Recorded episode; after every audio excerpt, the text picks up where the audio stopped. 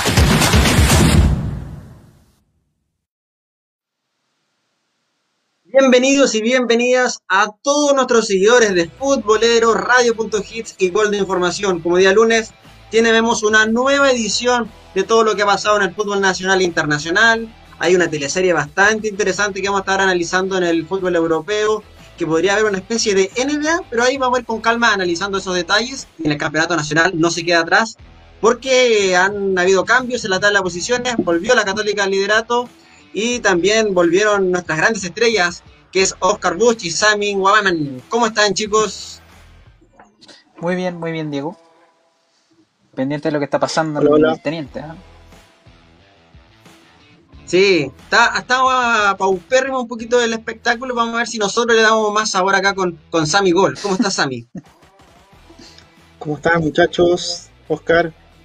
Bueno, estamos en una jornada que ha habido demasiado fútbol, así que estamos acá para analizarlo, ¿no? Para, para comentar todo lo que ha sido esta semana, bueno, el triunfo de Colo Colo, eh, el triunfo de, de Católica y bueno, ahora que el partido de la 1 que se está jugando a este, en este momento. Sí, ah, vamos a estar muy pendientes, como dijo Oscar y Sammy del partido de Universidad de Chile, que están igualando 0 a 0 en el estadio eh, El Teniente de Rancagua ante Unión Española, pero donde ya estuvo sentenciado el resultado fue el, entre Colo Colo y Everton en el estadio Sausalito de Viña del Mar. Se vio un Colo Colo totalmente afianzado, eh, que derrotó por 2 a 0 a Everton de Viña del Mar, como lo estaba diciendo, con anotaciones de Iván Morales, que había tenido una semana muy difícil, había fallecido a su mamá, y Costa, uno de los jugadores más regulares a, mi parecer. Pero en general Colo Colo se vio bastante bien. No sé si te gustó este Colo Colo, eh, Oscar Bush, y que también le hace ganar previo a un clásico, al super clásico del fútbol chileno. Le hace súper bien, pues, le hace súper bien ganar a, a Colo Colo. De partida disipa algunas dudas importantes que tenían eh, en su juego y que habían eh, sido muy marcadas eh, después del último partido frente a O'Higgins.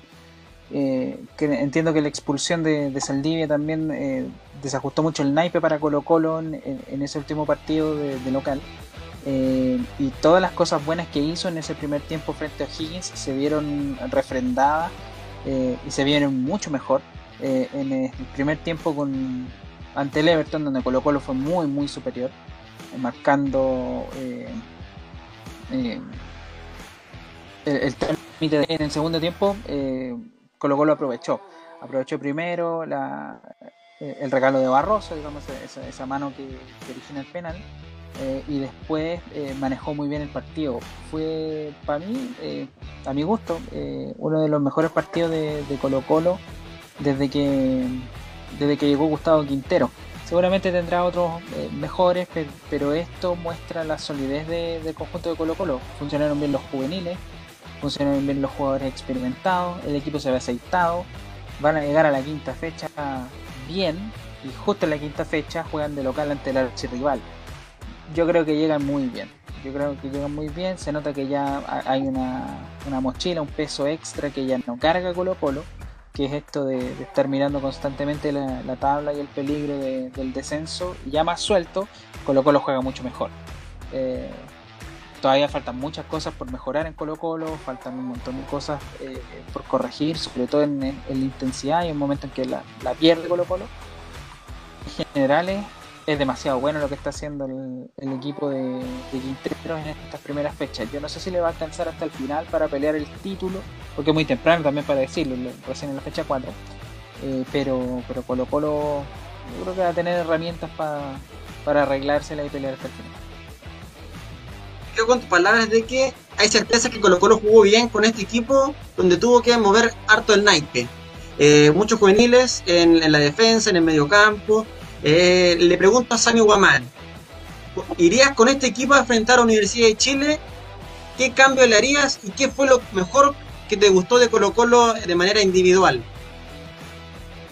O sea, definitivamente Diego y Oscar lo que más resaltó, eh, creo que en, este equipo de Colo Colo que, venció por 2 a 0 al, equipo de Everton fue el colectivo, ¿no? O sea, cuando se dan ese tipo de resultados, cuando el colectivo juega bien, o sea que le hace un bien, un, bien a todo el equipo. Y hace que las figuras, como Costa, por ejemplo, que está siendo uno de los más regulares, digamos, comience a jugar, comience a soltarse, Morales, que se nota que después del partido de unas declaraciones ahí al canal que está eh, encargado del fútbol en Chile y y él, y él, él habla de la, de la, confianza que le dan sus compañeros, de la confianza que le da el técnico, entonces esto es importante porque que, que el grupo se una, que, que, el grupo esté más unido que nunca y vemos justamente la foto ¿no?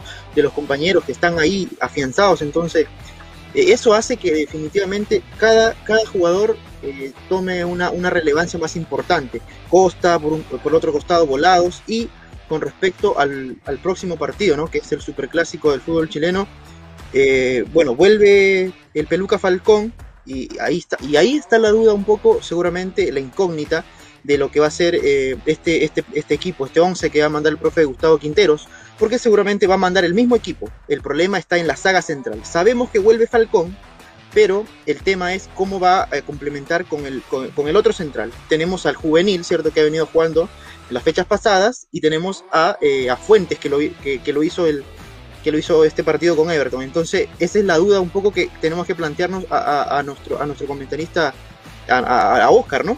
Oscar, ¿tú qué crees? Que, Oscar, eh, que el profesor Gustavo Quinteros va a colocar a, César Fuentes o se va a jugar por un, por un juvenil.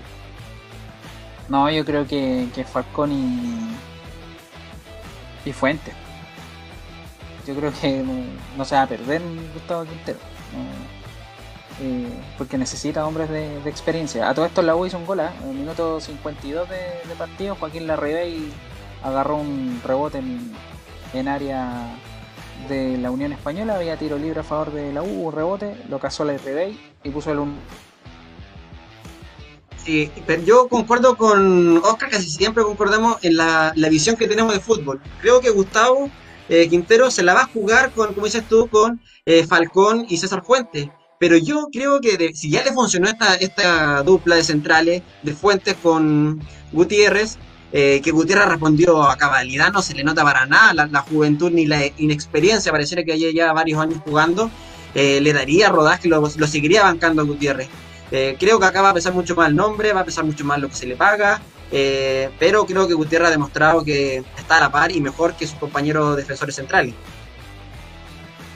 igual es un clásico. O sea, eh, uno, uno quiere que, los juveniles que están haciéndolo bien jueguen siempre y ganen experiencia y ojalá tengan la oportunidad de jugar este tipo de partidos. Estos partidos lleva Gutiérrez en, el primer equipo Colo Colo. O caso. Dos.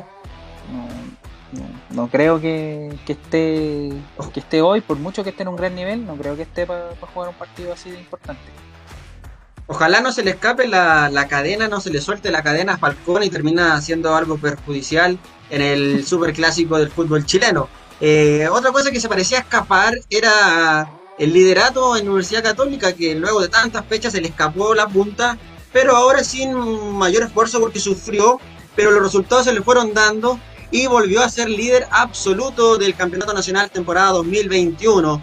Eh, Universidad Católica que jugó ante Curicó Unido de Martín Palermo, donde la polémica no estuvo ajena, ya que en los primeros minutos eh, Oyarzo iba de frente al arco y le cobraron offside, que viéndolo después con más detención, estaba totalmente agitado, rayaron súper mal la línea del offside, pero nada que hacer, ya se había cobrado la, el tiro libre para Católica, pero eh, el cuadro cruzado ganó por 2 a 1 eh, a los torteros, que significaron sumar de 3 y ser líderes absolutos con 9 unidades. ¿Qué te pareció esta Universidad Católica, chicos?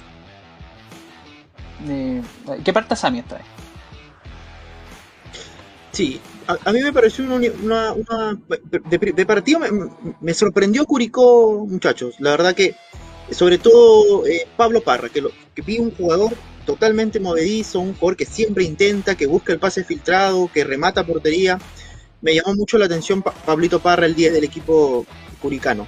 Luego la Católica haciendo, haciendo un equipo, o sea, haciendo un equipo eh, como ellos lo saben hacer, con pasadas de, de los laterales, bien plantados a Wet y, Saber en la mitad de la cancha, creando jugadas. Regresó Bonanote, como lo, como lo vemos en la imagen, regresó Bonanote, que es bueno, seguramente va a ser titular eh, ante Atlético Nacional en Colombia. Eh, pero lo que a mí me causa, eh, me causa digamos, este, la curiosidad es qué hubiera pasado si Curicó hacía el gol, en este caso el que, que, menciona, que, menciona Diego, ¿no? ¿Qué, pasa si el, árbitro convalidaba el gol? A mí me parece, Oscar, que este partido se le complicaba y se le complicaba mucho a una universidad católica que, veníamos comentando, se le, se de repente hay equipos que le toman la mano, ¿cierto?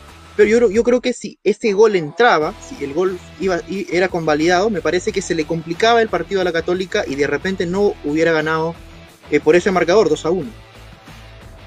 Bueno, Palermo los tiene súper estudiados ya el, año pasado, o más, que el año pasado, la temporada eh, pasada, en enero de este año, jugaron en San Carlos de Apoquindo, un partido en la mañana, un día domingo como a las 10. Eh, y Palermo hizo ver muy mal a la, a la católica de, Ariel Holler. De hecho, le empezó ganando el partido eh, y se perdieron el 2 a 0 abajo del arco de forma increíble. y terminaron empatando ese partido me parece que, Palermo es uno de los equipos que ya más o menos detectó cómo jugarle a la Universidad Católica. Ahora, esta Universidad Católica en esta temporada va a ser muy, pero muy distinta a la del año pasado. Ya, eh, ya, ya empezamos a ver la, mano de, Gustavo Poyet. Eh, le gusta mucho tocar, le gusta tener eh, la pelota en la medida de lo posible. ¿Y por qué digo en la medida de lo posible? Porque en si uno ve las estadísticas de la Católica en, lo que va de campeonato, ya sé la pelota. No, es la Católica del año pasado o la de Gustavo Quintero eh, o la de Beñat San José, que le gustaba tener la pelota y, defenderse eh, con, la pelota, tocando hacia atrás, tocando hacia el lado. pero siempre manejando la pelota, siempre teniendo un, un alto porcentaje de posesión. A Poyet eso no le interesa, lo que le interesa es sacar el resultado eh, ganar el partido, tratar de jugar bien en la medida de lo posible, pero es más resultadista que los técnicos anteriores que ha tenido la Católica y yo no sé si eso va a entrar en conflicto en algún momento con la propia barra de la Católica. Eh, pero es práctico nomás Poyet. ¿cierto? Se, el que sale campeón es el que gana más partidos eh, y ellos hasta el momento de cuatro han ganado tres y son los líderes. Y, ya con eso le basta la Católica para mandar acá. No sé si le va a alcanzar para el terreno internacional, pero pero es lo que le faltaba a la Católica, eh, un poco de pragmatismo a nivel internacional y no salir eh, a lo loco corriendo detrás de los rivales. Eh, bueno, habrá que ver, pero, pero ya está marcando una diferencia importante Poyet con, con sus antecesores en la banca.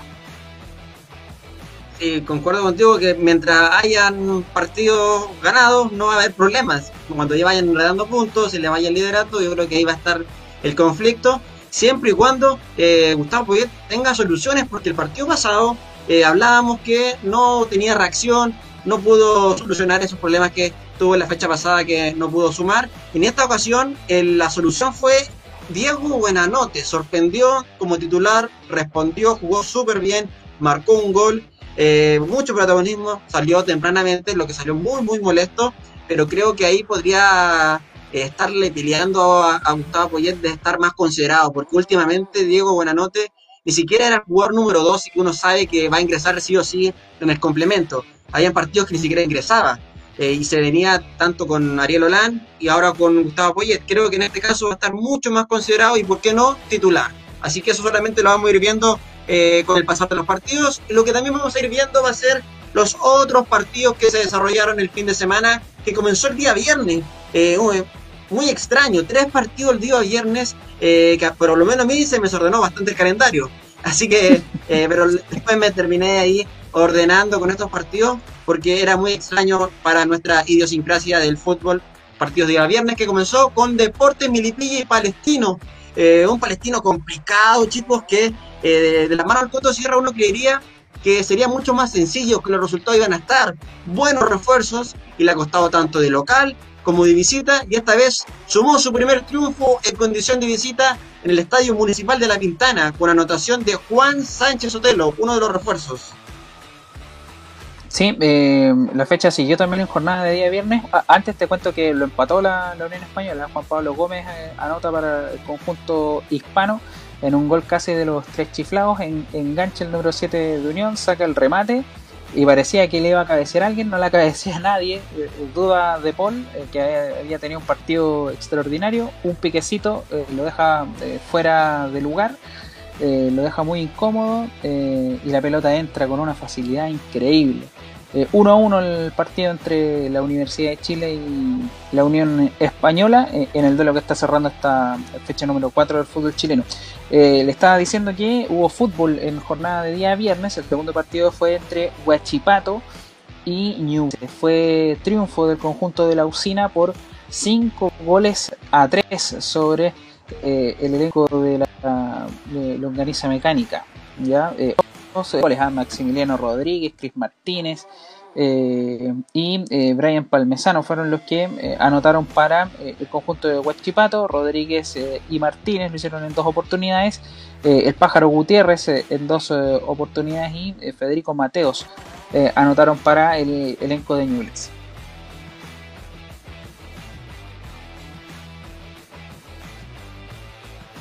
Sami, el día sábado, ya que partido comenzó esta jornada, cuéntanos, ¿cuál fue el resultado? Además también, Diego, tenemos a O'Higgins, ¿no? El equipo, el equipo de la de Rancagua que se, se midió frente al conjunto de Deportes La Serena y empataron 0 a 0.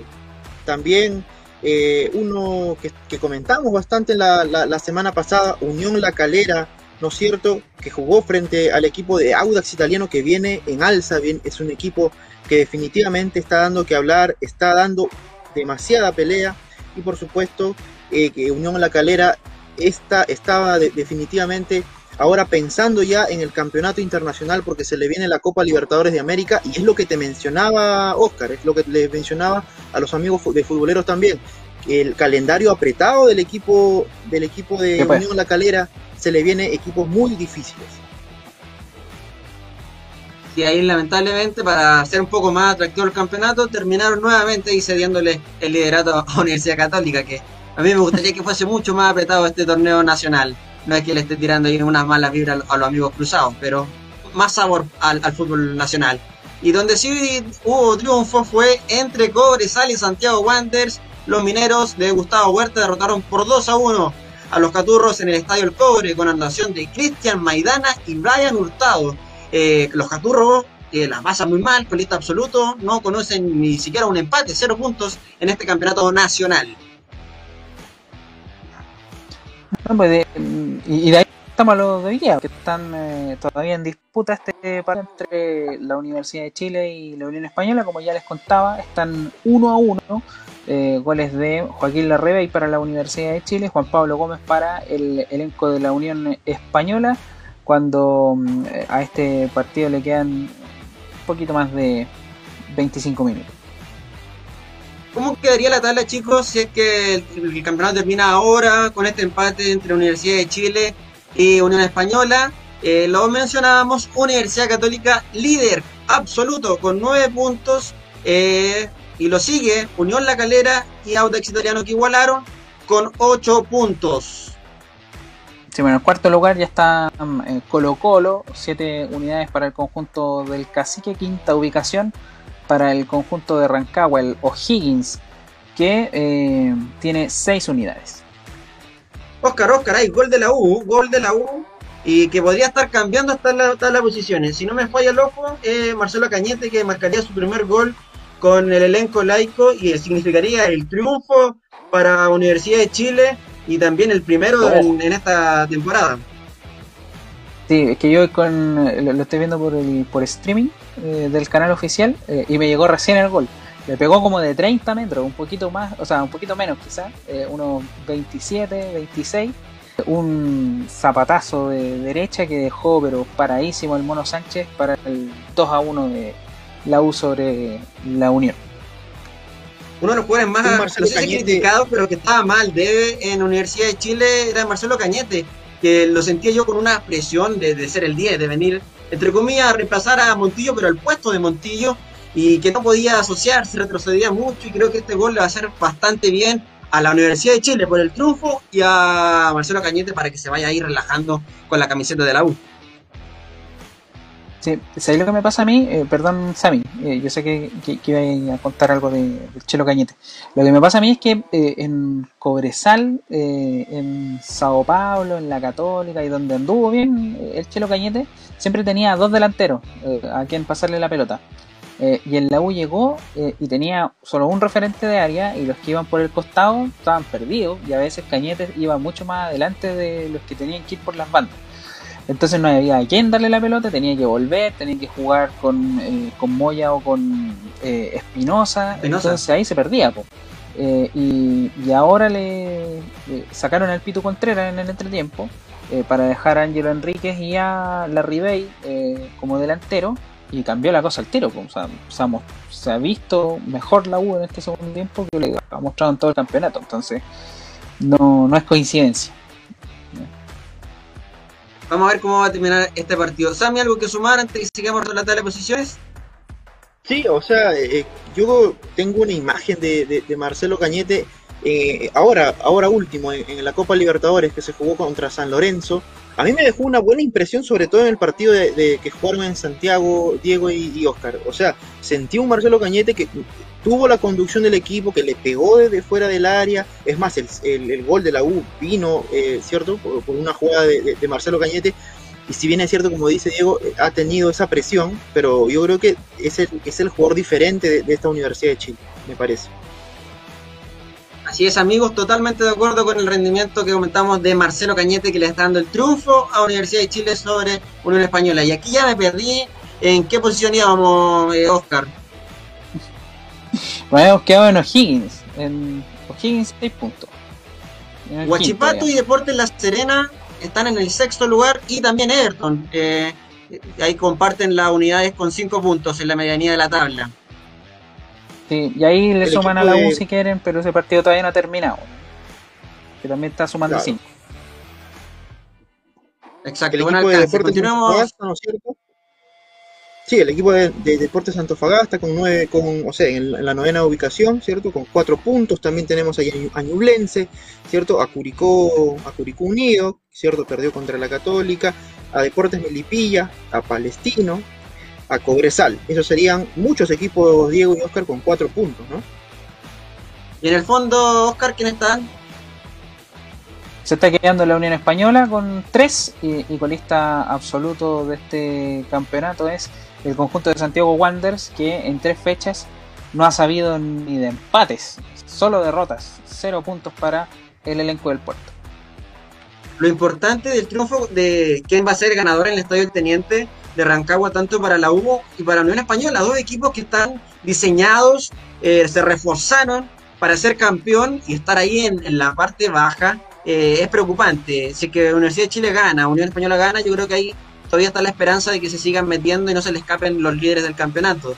Así que para, para la U, quien en este momento se está quedando con el triunfo, es fundamental, como dices tú, llegar a cinco unidades y a tan solo cuatro puntos de la Católica con un partido menos. Así que eh, es un triunfo vital. ¿Cuáles son los próximos rivales? ¿Cuáles son los próximos compromisos?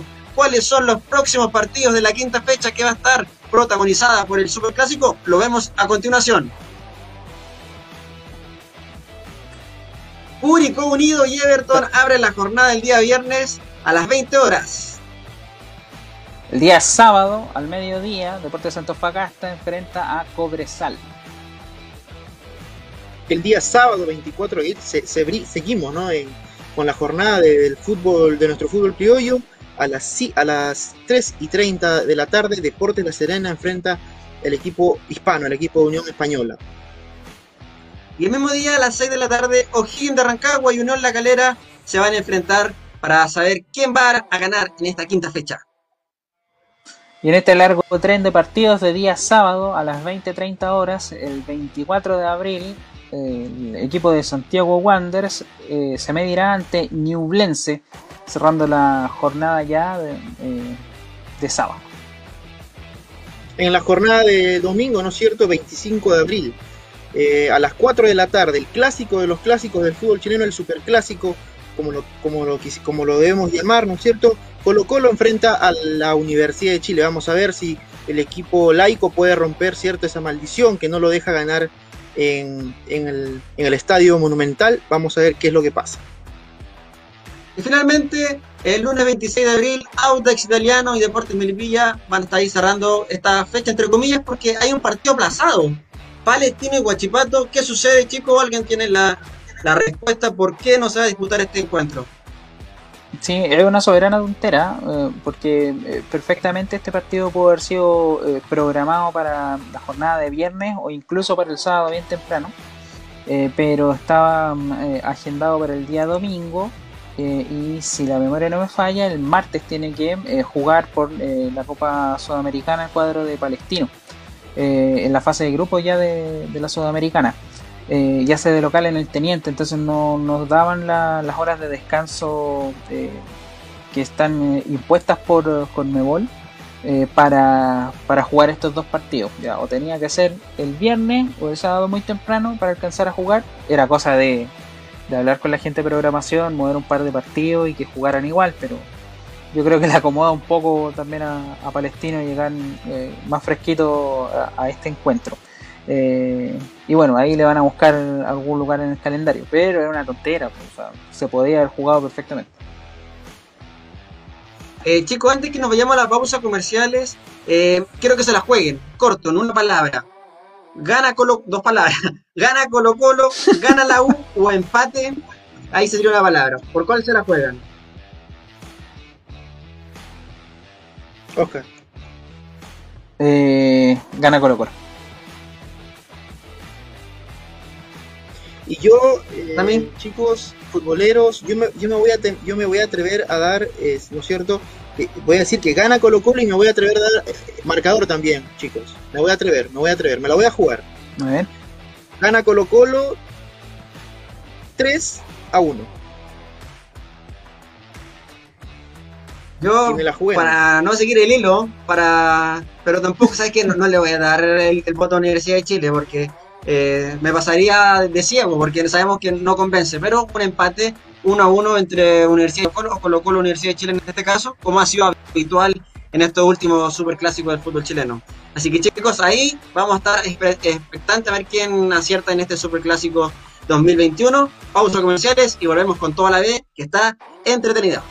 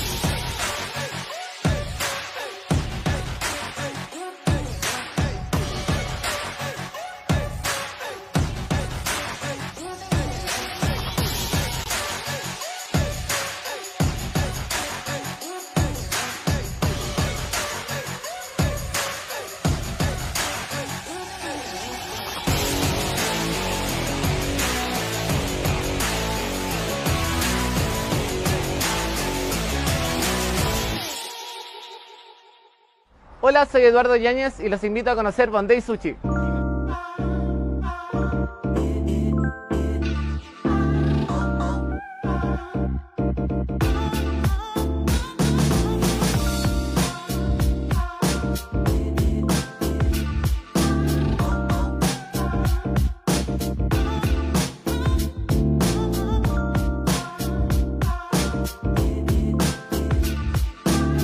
El día de hoy prepararemos nuestro ceviche Monday.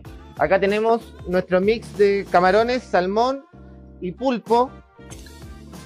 Va directo un bowl. Nuestro limón ya condimentado con sriracha. Un mix de sal y especias. Y nuestro mix de vegetales y jengibre.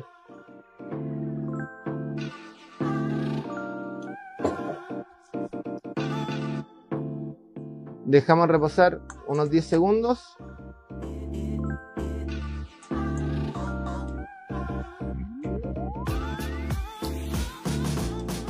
Y montamos en nuestro plato.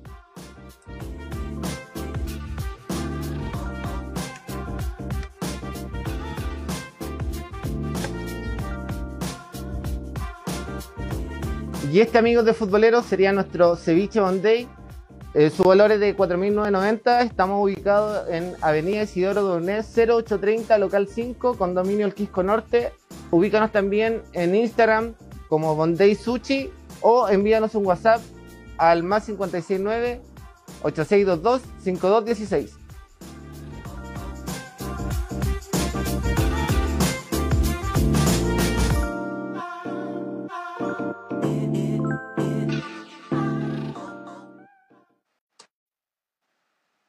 Como siempre, estos chicos de Bondi Sushi me dejan con el apetito totalmente abierto. Una alternativa gastronómica rico, bueno y accesible. Eh, barato al bolsillo de- del chileno común y corriente. Y ojo, chicos, alguien que la sacó barato fue Tomás Aldame. No sé si ahí los chicos están viendo el partido de la U. Un planchazo que le pegó a, Joaquín Larribey. Que yo pensé que era roja directa. Si de verdad es como cuando uno está en el último minuto en la pinchanga de bar y le pega la patada y la, se la deja puesta. Eh, no, no entiendo por qué no, no se la puso. Explicado, No sé si explicado. alguien la vio. Eh, lo estaba viendo acá y eh, no sé eh, eh, no sé cuál fue el, el criterio para evaluar la jugada yo creo que, que lo que tratan de ver eh, todos todos los, los árbitros que, que están presentes o sea los, los cuatro de campo y los que están en el bar es que quizá no hay una intención del jugador eh, a, a lesionar al, al rival sino que va a disputar la pelota fue con la pierna un poco más allá de lo debido nomás pero no no le encuentro otra, otra explicación como para que no se haya tomado una, una decisión tan más severa. Pero bueno, ya, ya fue ya nomás. O sea, mal para la gente de la. U, Me para la gente de la me Unión, sorprendió que, bastante, que ¿eh? no pierde nombre. Me sorprendió bastante y cuando llegamos minuto 80, partido Universidad de Chile gana 2 a 1 a Unión Española. Ya comenzamos a repasar la primera vez que aquí se está apretada la tabla de posiciones. Si bien se han jugado dos partidos, tenemos dos líderes que es Coquimbo Unido, Rangers de Talca y Deportes Puerto Montt, eh, que comenzó la fecha eh, con el partido del día sábado 17 de abril entre Unión San Felipe y Deportes Puerto Montt. Los del sur ganaron por 3 a 2 a los sanfelipeños en el Estadio Municipal de San Felipe, valga la redundancia. Y si quieren pasar con el próximo partido, porque acá se me pe- pegó el, Ya. Dale, Sammy. el sitio del campeonato. Ah, no, ya lo tengo. ¿Lo tienes? tengo. Estamos en el sábado. Sí, lo tienes. Ya. sábado, Jue- Juegue nomás, jornada de Oscar. sábado. Eh, Fue, fue. Ya, y mm, eh, cayó el conjunto de Barnechea como local, eh, 1-0 ante Coquimbo Unido, lo que marcó el estreno de, de Jan Bosellur con la camiseta de, de conjunto pirata. Partidazo. Ya en jornada del, día del día domingo, ¿no es cierto? San Marcos de Arica. El equipo de San Marcos de Arica, un equipo que ha estado tanto tiempo también en el fútbol chileno, 0 a 0 frente a Coreló, que acaba, por supuesto, de descender. Otra igualdad fue la de Deportes Santa Cruz y Universidad de Concepción, pero a diferencia de la anterior, acá sí hubo goles y fueron dos para cada uno, 2 a 2, igualaron Deportes Santa Cruz y Universidad de Concepción. Y como local en el Bicentenario Lucio Fariña, el conjunto de San Luis de Quillota, también en jornada de eh, ya de domingo, eh, cayó 1 a 0 ante Rangers de Talca. Aquí me quiero detener, chicos, que este partido fue televisado, lo vi con detención, donde San Luis le anularon un gol clarísimo que estaba habilitado y obviamente el VAR no está presente y no pudo eh, intervenir. ¿Qué opinan de que el VAR no esté presente cuando creo yo que si que existe es para que se utilice? Más en esta primera vez que siempre es tan entretenida, tan polémica. ¿Qué opinan? ¿Debería estar o no? Eh, yo creo que sí, eh, pero, pero no está la plata ni la factibilidad técnica para que estén todos los estadios del fútbol chileno eh, y eso es una pena, una pena porque la idea es nivelar, nivelar eh, hacia arriba, o sea, no tiene que estar el bar en, la primera vez. Ahora, no es el eh, la única división, o más bien no es la única liga de segundo orden que no tiene VAR. a lo largo del mundo hay un montón de ligas importantes del mundo donde la, las que eh, la preceden no, no tienen. No, no hay VAR para las segundas divisiones o terceras divisiones profesionales. Eh, no, no, es un caso exclusivo de Chile, ¿ya? Eh, es una cosa de, recursos y televisación. por ejemplo, la, siendo una liga muy potente, la Liga 1 de, de Inglaterra, que viene siendo como la cuarta división, más o menos, eh, o la, tercera más bien, no, no tiene eh, porque no puede nomás, los, estadios no lo permiten. No, no son lo suficientemente modernos para tener eh, cámaras de bar siendo una liga potente. Más potente que la primera vez de Chile, digamos. Dime. Digo, yo, les cuento una, anécdota, ¿cierto? Esto pasó en el fútbol peruano y debo contarles esta anécdota porque también hay que darse cuenta de, de una cosa, miren. Eh, en el fútbol peruano no, no, tenemos o no hay, no existe el VAR. Todavía no existe el VAR en, la, Liga 1 de Perú. Pero sucede que en el año 2019 eh, se, enfrentaban Alianza Lima y se enfrentaban el eh, Atlético Binacional, ¿no es cierto? En, la final nacional. Y pasa que la, ¿cierto? la dirigencia, todos los dirigentes peruanos dijeron, dijeron que vamos a implementar el VAR en la final. ¿Y para qué dijeron esto, no? ¿Para qué dijeron esto? Porque se armó un mamarracho total, se, armó un escándalo total, ya que ellos quisieron implementar el VAR en sola, para solamente la final. Entonces ninguno de los árbitros estaba capacitado para poder utilizar este VAR. Entonces sería bueno siempre, obviamente, que hay que utilizar el VAR desde, desde la fecha 1 hasta el final, eh, para que no pasen situaciones como esta, para de, repente después llega una final, quieren utilizar el, el VAR, pero ningún árbitro sabe utilizar este método. Así es, Sammy, ya que tienes ahí la palabra, coméntame cómo terminó esta fecha de día lunes de la primera B, con dos partidos.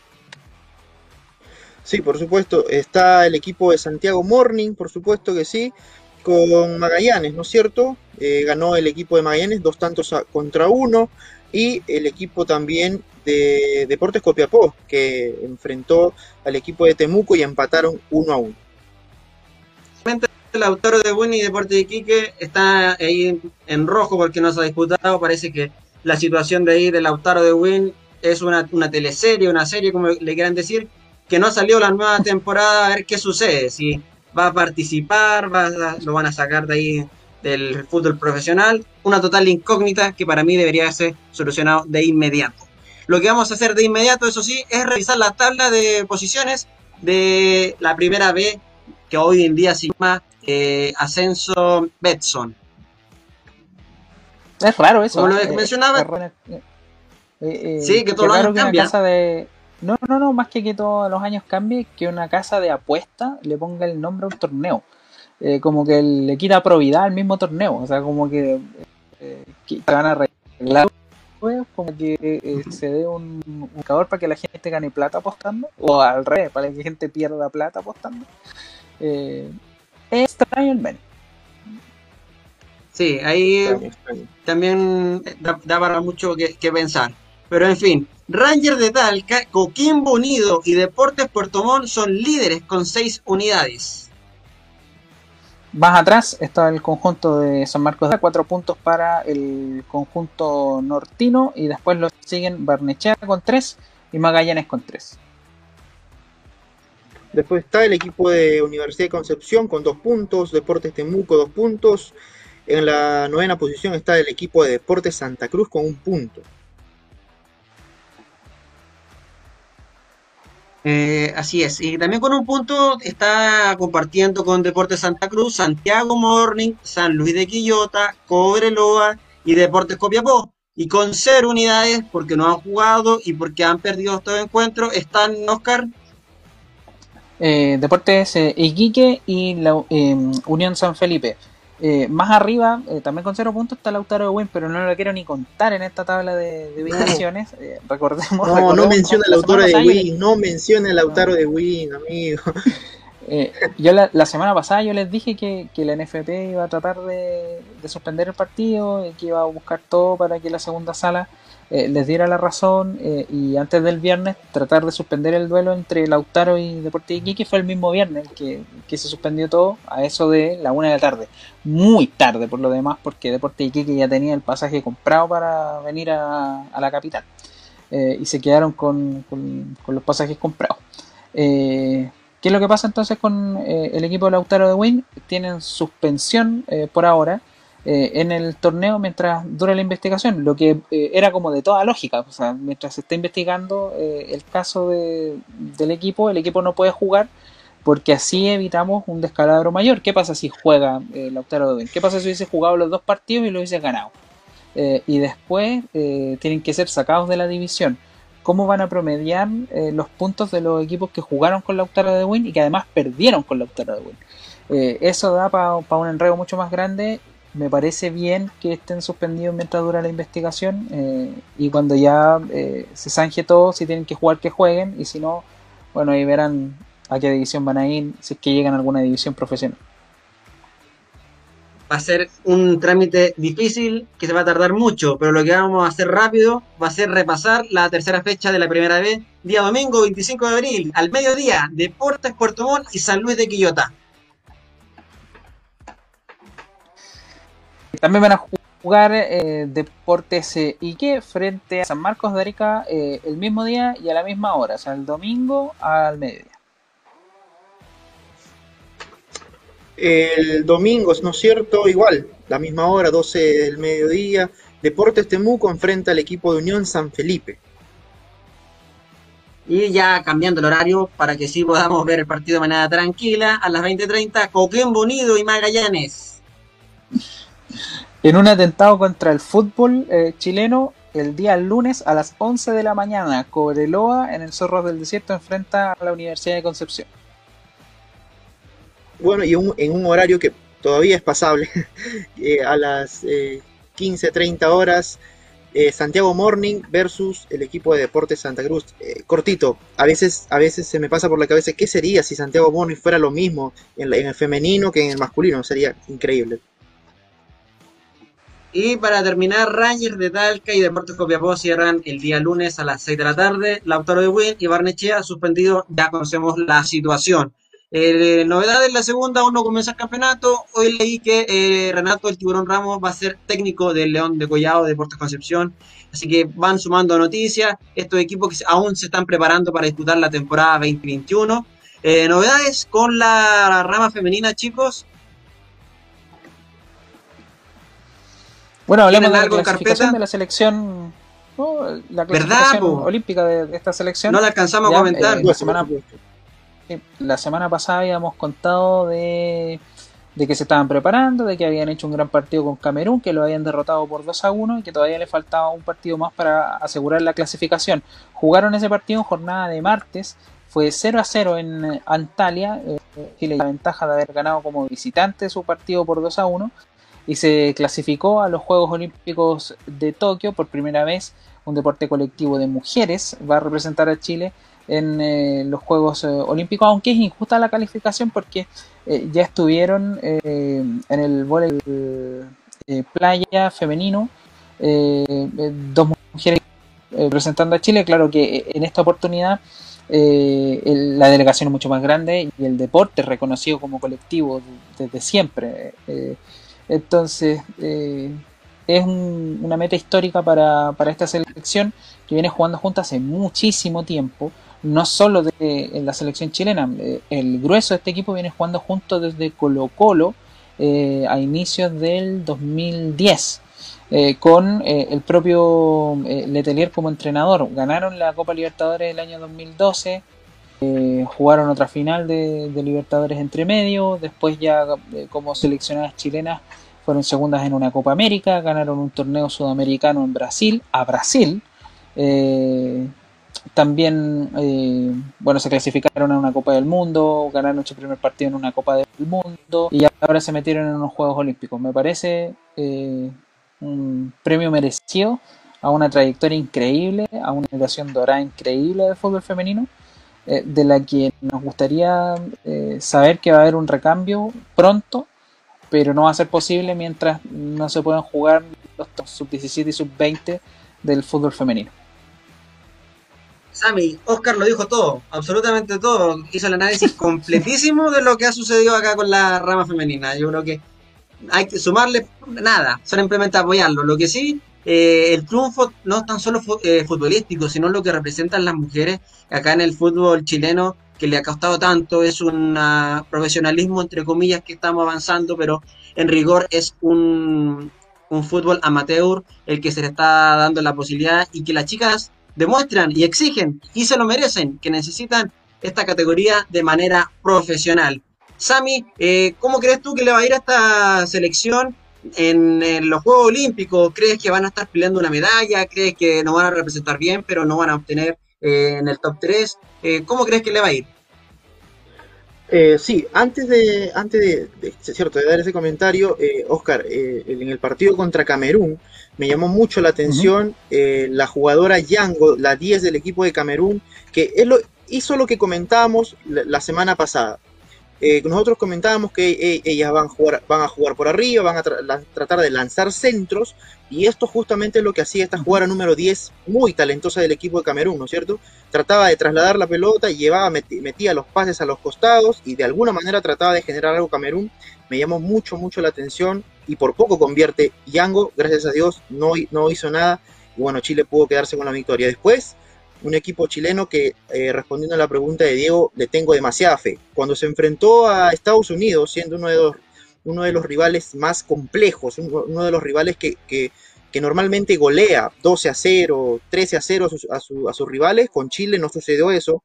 Si bien es cierto, Chile estuvo siempre contra el arco, pero ante una selección, una potencia mundial como Estados Unidos, demostró que también puede ser sólida defensivamente la verdad que en los Juegos Olímpicos, estando todo, eh, o sea, estando los eh, mejores equipos del mundo, yo, yo creo que Chile va a competir y eso, eso es lo importante.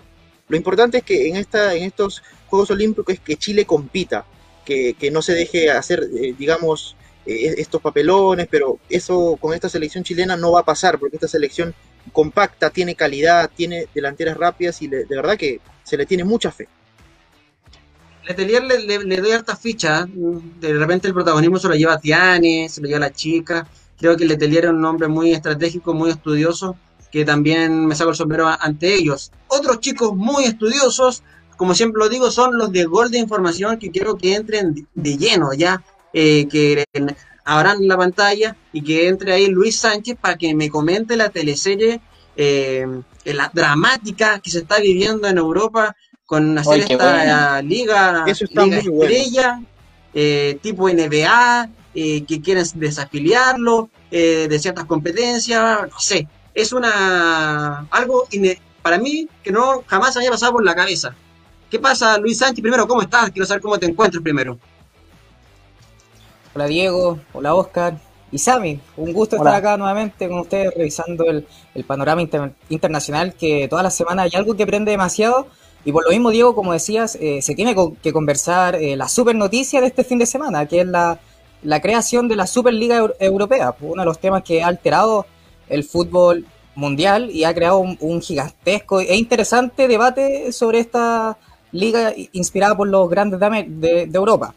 Una liga impulsada por 12 de los clubes más grandes y poderosos del continente europeo Y hasta ahora son los 12 que se componen, pero deberían ser 15 socios fundadores y otros 5 invitados para completar los 20 que disputarán esta Superliga, que tendrán los tres grandes de España, Real Madrid, Barcelona y, el Atleti, los tres grandes de Italia, la Juventus, el Milan y el, el, Inter, y por último los seis grandes de Inglaterra, que es el United, el Liverpool, el Chelsea, el City, el Arsenal y el Tottenham. Eh, sin duda ha, causado un revuelo gigantesco todo esto. Eh, trataría de un campeonato independiente de las ligas nacionales y de las competencias europeas pertenecientes a la UEFA. Esto quiere decir que los equipos que participan eh, de esta Superliga quedarían fuera de la Champions, de la Europa y de la Supercopa. Y de la selección, Luis, o alguien de ahí del, panel, si me lo pueden informar, eh, ¿podría jugar Arturo Vidal y Alexis Sánchez la selección, el Mundial, la Copa América, las clasificatorias? Sí, eh, ¿Puedo agregar algo eh, eh, para puntualizar lo, que dice Luis? Es importante lo último que dijo, es súper importante lo último que dijo, pero eso es en base a, una amenaza y técnicamente no es real, ¿ya? Porque no se ha materializado. Hay una amenaza de fondo, digamos, puede pasar, ¿ya?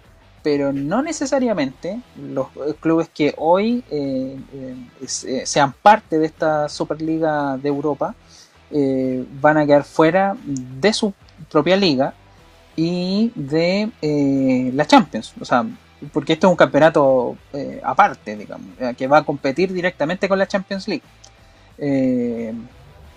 no necesariamente entonces van a quedar fuera de, la clasificación a este torneo. O sea, va a ser una suerte de recopa, o sea, eso se jugaba antes, o sea, eh, eh, el Manchester United, eh, el Real Madrid jugaron su liga, la Champions y una recopa, eso y eso pasaba hasta hace nada, o sea, el 2000, 2001 se jugó la última recopa de Europa y, la eliminaron porque, bueno, había mucho trajín, mucha carga de partidos y no generaba réditos económicos a, la UEFA, se eliminó.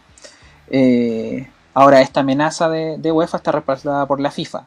Y aquí es el punto eh, al que Diego nos trae. Si son sancionados por la FIFA, eh, eh, los jugadores que jueguen esta Superliga, quiere decir que van a estar fuera de los torneos organizados por FIFA. O sea, se comprende. El Mundial de Clubes, los mundiales desde el sub-17, sub-20, el adulto y por ende las clasificatorias mundialistas. ¿ya?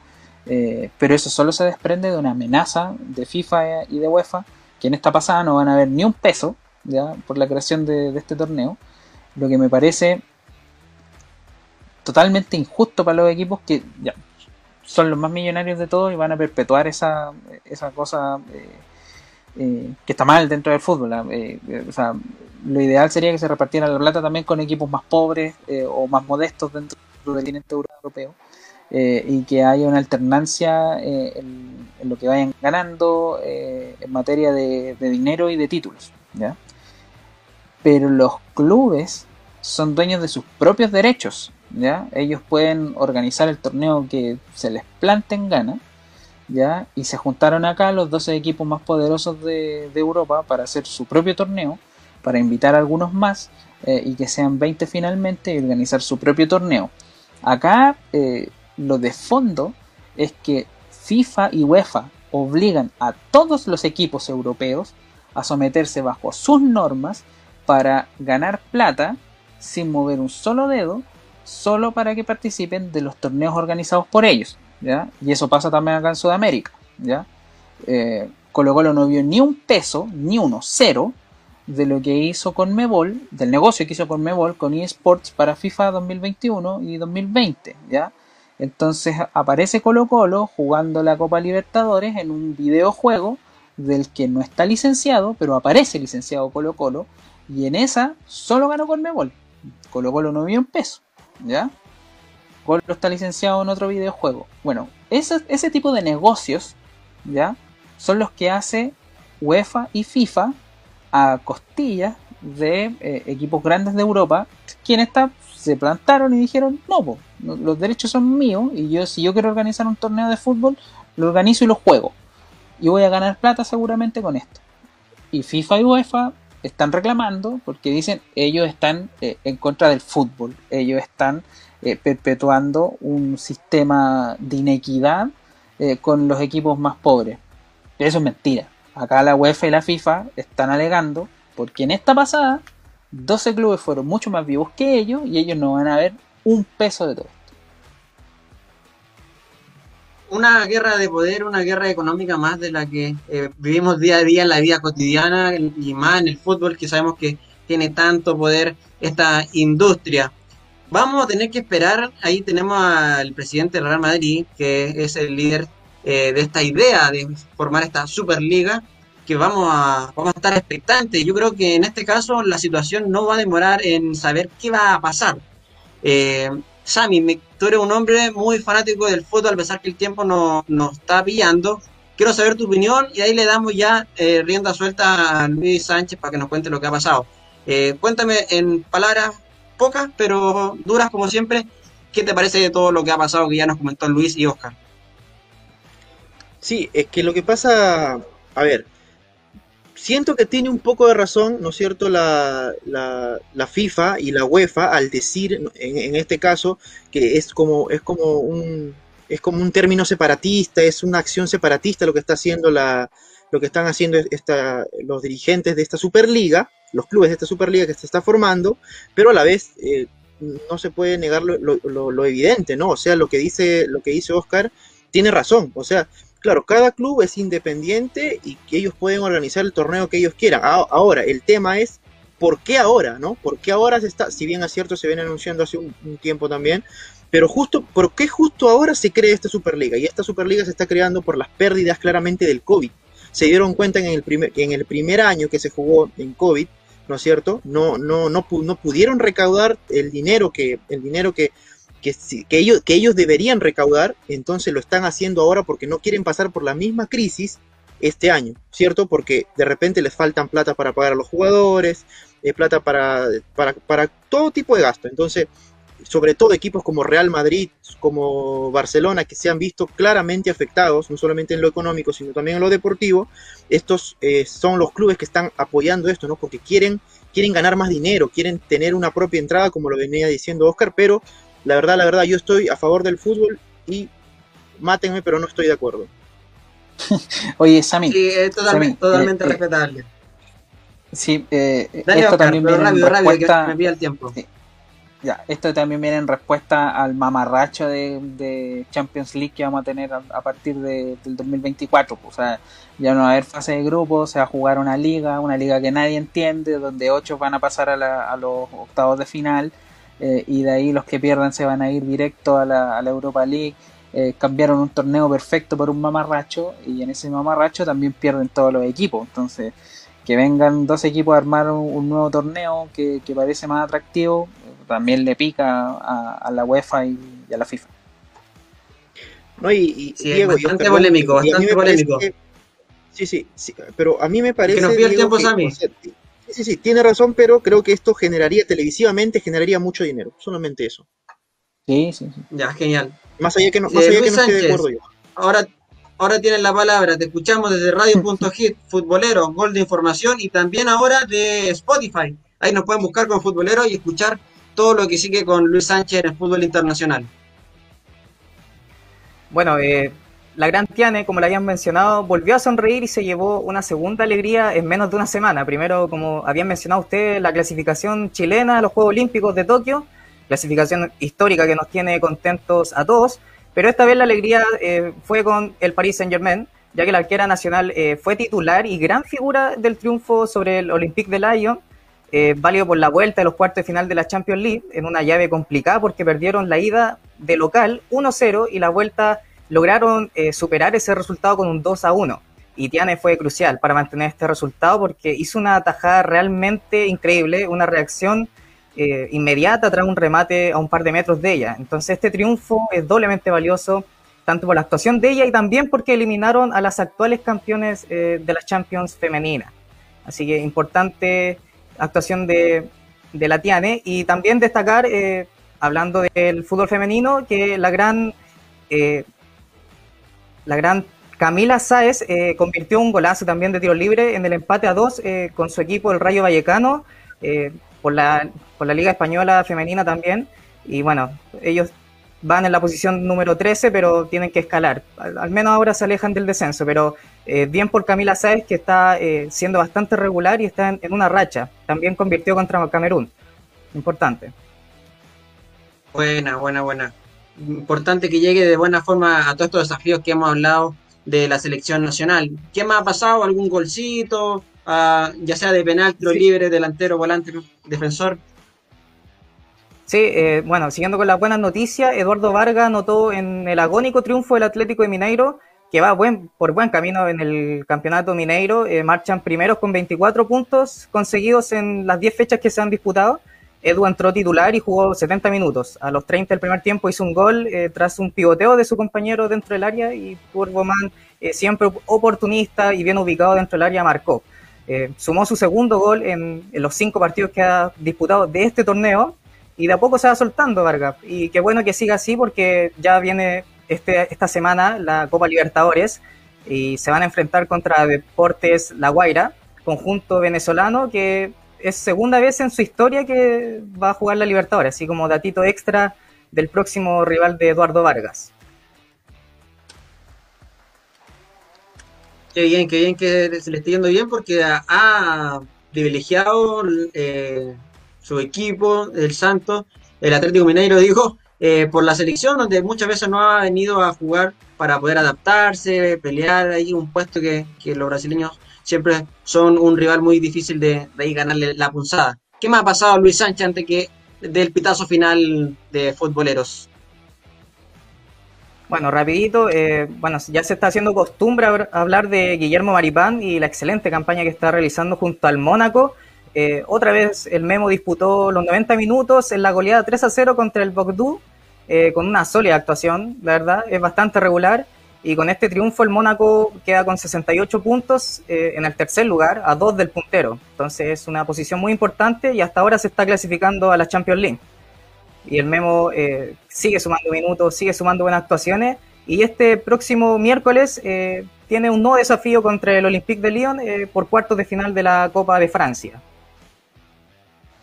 Buena, buena, buena. Hace rato no veía como los chilenos empoderados en el viejo continente, siendo eh, figura y también ahora tenemos bastante presencia en, Brasil, en Argentina, eh, algunos chilenos a media, ¿o no, Lucho? Claro, eh, chileno a medias, porque el miércoles pasado Defensa y Justicia de Sebastián Becachese, un conocido ya, se coronó campeón de la Recopa Sudamericana contra el Palmeiras en una ida y vuelta que terminó con un 3 a 3 en el marcador global. Eh, se definió a través de los 12 pasos y el 4-3 eh, fue favor de defensa. Y como te comentaba, eh, tuvo dos ex universidades de Chile, Becachese y Matías Rodríguez, que entró como titular y fue sustituido al minuto 105. fue un, un, partido bastante entretenido e intenso. Y bueno, un acierto del Mati decirse por el equipo campeón de la Copa Sudamericana y ahora campeón de la Recopa también. Un tercero acá veo en imagen el Memo Marino, Guillermo Marino, también ex Universidad de Chile, que hoy es ayudante técnico de Sebastián Becachese. Eh, también ahí estuvo festejando este, esta nueva copa para defensa y justicia. Chicos, pitazo final, eh, no hay más tiempo agregado para que podamos seguir analizando. También terminó el partido de Universidad de Chile con la Unión Española, ganó 2 a 1. En esta oportunidad hubo empate entre todos nosotros, eh, nadie se sacó ventaja, pero tenemos que irnos a Camarines eh, con un punto para cada uno. Así que muchas gracias chicos por la información que nos entregó eh, Luis Sánchez de Gol de Información como siempre, el análisis completo de Oscar Buch y la visión tremenda que tiene Sammy Guamán del fútbol nacional e internacional. Adiós chicos, que estén bien, nos vemos el próximo lunes. Chao, chao. Chao muchachos.